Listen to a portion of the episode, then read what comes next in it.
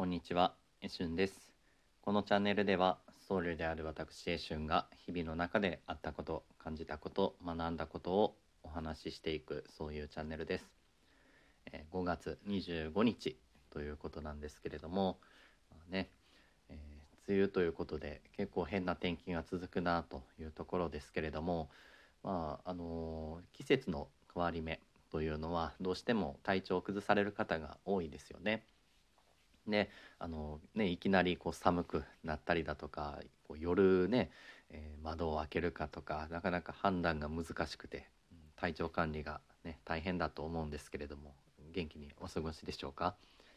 でこういうあの季節の変わり目というのはですねあの、まあ、お葬式とかも立て続けに起こることがあったりします。まあ、あの称名寺の方ではまだそういうご報告っていうのはきあのほとんど聞いていないんですけれども、まあ、あの体に気をつけないといけないということですけども、まあ、皆さんの方はですね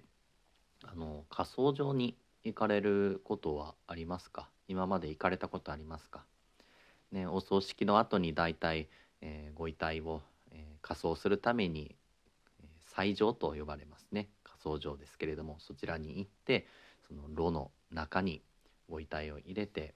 でまあそうですね2時間ほど待ってでそれからお骨上げ、ね、お骨を拾い上げてということになると思うんですけれども、えー経験ございますでしょうか？ねあの行かれた方はですね、えー火葬場のことを思い浮かべていただきたいんですけれども先日先日というか昨日ですねあの火葬場で写真を撮っていけない理由っていうのがあのニュースの記事として上がっていました。火葬場で写真を撮ってはいけない理由です。まあこれあの佐藤総裁さんっていう YouTube とかでも発信されている葬儀屋さんが、えーまあ、よくそういう記事とかも書いておられるんですがあの投稿されていましてその、まあ、火葬場って言ったらですね、えーまあ行ったことない方はイメージつきにくいかもしれませんけれども、まあ、窯がいくつもありましてであの、まあ、大きな扉があるんですけれどもそれがこう広い部屋にですねずっと横並びに並んでるんですね。であの自分たちの、えー入れるところの前に立ってでそしたら扉を開けてでそこにあの棺の方を、えーストレッチャーみたいなものに乗せてある、えー棺をずっとこう釜の中にそのまま入れていくことになるんですけれども、まあ、その場面で最後のお別れということで顔を見たりだとかね、えーしたりであと手を合わせて少し簡単なお経を読んだりとする場合もあるんですけれどもまあそんなことで見送るわけですがその場面でですね写真撮影をしていいのかということです。多くの多くのというかまあそうですね。地域によってこれは違うんですよね。写真撮影が許可されている場合もありますし、まあ、あのご遠慮くださいという場合もあるんですけれどもなぜそのね、え写真撮影をしたらいけないのかということでこれは結構ですね現実的な問題があるということをその記事で教えていただきました。なるほどなとこう思いました。でその記事で紹介してある一つの理由は、えー他のご遺族のプライバシー保護だっていうんですよね。うんあのその火葬場っていうのはですね大体もう大きな一つの部屋に窯がずっと並んでるんですね。でそうするとあの同じ時間にですね、えー重なって炉に入れるタイミングとかもあります。でそんな中でですね写真を撮ると他のご家族が写ってしまう場合もありますしまたあのね、えー気になる場合もありますよね。どうしてもその人が亡くなるっていうのは様々ですから大往生って呼ばれるようなよく生きたねって送り出せる場合もありますけれどももっと生きてほしかったなっていうね、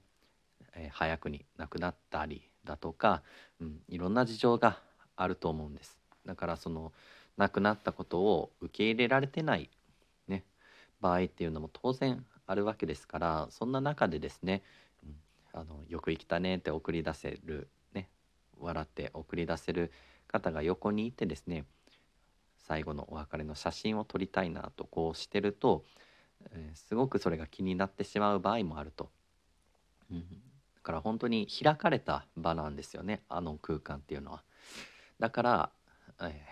プライバシーとか、うん、そういう感情っていうのを、え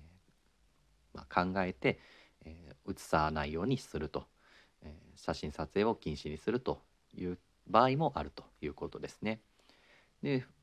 え2つ目の理由としてその遺骨にもお骨にもプライバシーがあるんだということですねを挙げておられます。あの本当にそのまんまの姿というか裸であるということでそのね、えー、お骨上げをしてるそのお骨の写真、えー、姿とかが写ってしまうというのもまたこれ、えー、プライバシー的にどうなのという声があったりするということですね。なんか現に海外とかだとですね、まあ、お骨というか、まあ、その死に顔の写真っていうのを流出させてですね、あのまあ、そのご家族の感情を傷つけて裁判になったっていう例もあるそうですし、うんまあ、そういう点でもやはり撮影というのは良くないということですね。で3つ目の理由としては、えー、職員さんですね火葬場で働く職員さんへの配慮というものがあるそうです。でこれはまあ今はもう全然そんなことないと思うんですけれどもやはりこの死に関わる、えー、お仕事っていうのは、まあ、差別されてきた歴史が、まあ、あるという指摘もあると。ね、やはり死っていうのがちょっと不吉な汚れであると思われてた時代にはそれに関わる職業の人っていうのはなんかこう不吉なものが身にまとっているというかねそういう感じが昔の人からしたらしたんだと思います。それはやはり今みたいに科学でその病気とか疫病とかも解明されてない時ですからその死っていうのにがね全くわからないものでありますからそれはまあ致し方がないところはあると思うんです。ただまあそういう歴史もあるので、うんまあ、そういう配慮もあるということですね。まあ、今ではねあのそのご遺体が不吉であるとか汚れているって思われる方は、まあ、ほとんどいらっしゃらないのかなと思いますしそこで働いてらっしゃる方々っていうのは、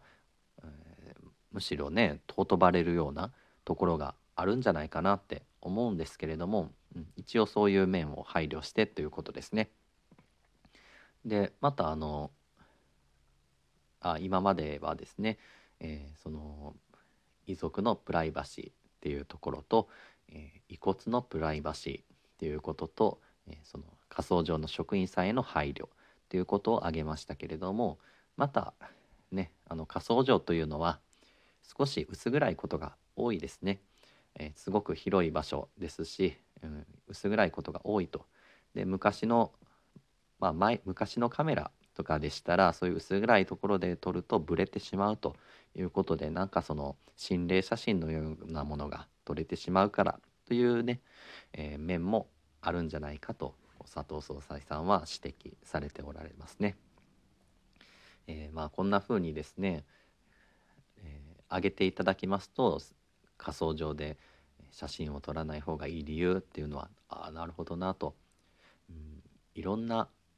事情っていうものがあってされてるんだなということが分かりましたね。できっとあのケースバイケースというかあの仮想上もねそのプライバシーがしっかりと保護されてる場合とかもあるでしょうしまあだからね、えー、地域場所によってですね、え写真を撮っていいかっていうのも全然変わってくる話ですので臨機応変にしていただく必要があるんですけれども、やはり私はあまりあの場所ではですね写真を撮る必要っていうのもないのかなってこう思ったりはします。やはりそれよりもしっかりとその炉に入っていかれる瞬間なわけですからそれをしっかりと見送っていただいてその人の生きた姿っていうのを思い起こして一つの区切りとしていただくと。ね、お葬式も当然そういうことなんですけれどもやはりこう自分たちに慣れ親しんだ体っていうものがこれからまあなくなってしまうというかお骨になってしまうその瞬間っていうのは特に感じるところが多いだろうと思いますからしっかりとその瞬間を見送っていただければなって思いますので、まあ、特別写真を撮る必要っていうのもないだろうと思いますし、うん、まあ他にもだからこういういろんなね理由が現実的な理由があってということだということです。はい、まあ日々こんな風につらつらと感じたことを話しておりますのでまたよければご視聴ください。本日も私のお話にお付き合いいただきましてありがとうございました。一瞬でした失礼します。皆様のこれからの時間が穏やかな時間となりますように。では失礼いたします。